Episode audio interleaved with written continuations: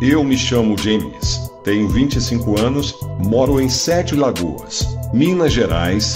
Tenho que falar, eu tive uma infância demais, tirava notas boas na escola, brincava de carrinho rolimã, pega-pega, jogava videogame com meus amigos, mas a parte principal da minha infância era os programas de TV, sempre normais, inocentes e sem apelação. Também gostava dos desenhos animados que passavam tanto no SBT quanto na Globo. Mas meu desenho favorito era Baby Looney Tunes. Quando pequeno, eu acordava de manhã cedo para assistir um episódio. Agora, quando eu penso nesse desenho, penso em mortes, guerra, suicídios, tortura e etc. Eu vou dizer a vocês o porquê. Era 4 de outubro de 2015 quando eu estava em uma locadora de fitas VHS, comprando todas as fitas de Baby Looney Tunes, até que eu peguei uma fita onde todos os personagens estavam lá na capa. Patolino, Lola, Tats, Frajola, Piu Piu e Pernalonga.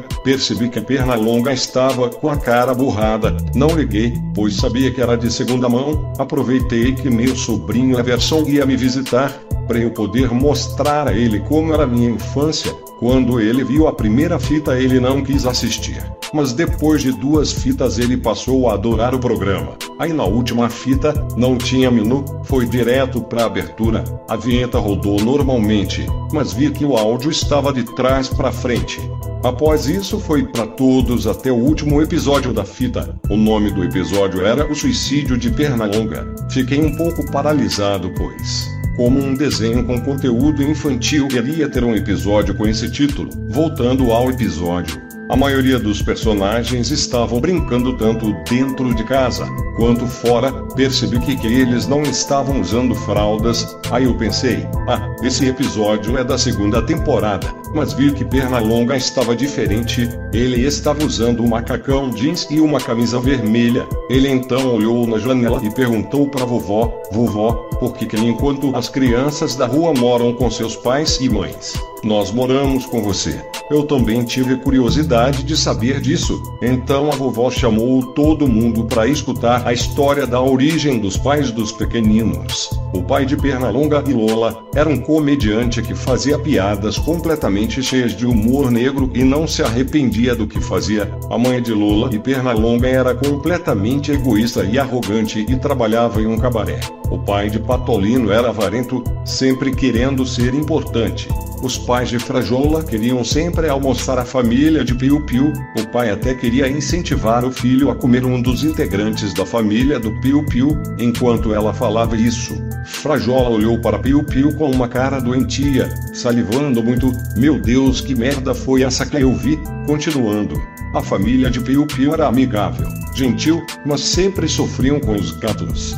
Os pais de Tas foram internados após um massacre que matou 23 pessoas. Para terminar, ela ainda disse o que aconteceu com os pais dos pequeninos. O pai de Pernalonga levou um tiro após fazer uma piada envolvendo Jesus. A mãe de Lula sofreu de depressão e se jogou de uma ponte. O pai de Patolino sofreu um acidente de carro enquanto falava com um amigo no celular.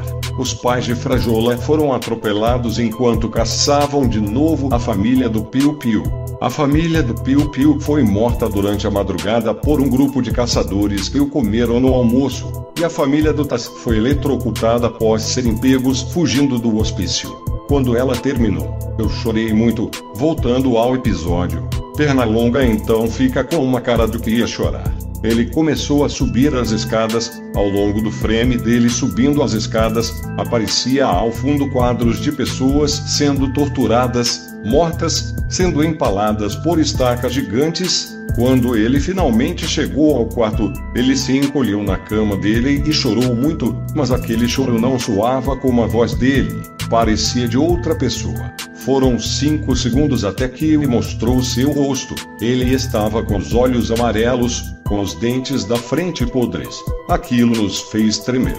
Até que ele foi até o porão da casa e foi até o baú. Lá havia vários brinquedos e aparelhos antigos, fotos velhas, até que ele puxou uma espingarda, ele fechou os olhos, a tela ficou preta e ouvimos um bang que ecoou pela minha sala inteira. Everson deu até um grito, apareceu então umas letras vermelho sangue escrito três dias depois. Patolino entra no porão e quando ele vê no centro ele fica boquiaberto com o que vê, pega uma câmera e tira uma foto. A câmera mostra o que era a foto e eu não pude acreditar no que era. Era o cadáver de Pernalonga, com os olhos arregalados, a boca aberta e a parte de cima da cabeça dele. Estava um sangue com muito realista, eu vomitei pra caramba. O episódio terminou com um funeral onde todos os personagens estavam reunidos em volta de um caixão com o corpo do Pernalonga. Meu filho olhou para mim e disse o quão sombrio esse desenho era e que não queria mais assistir.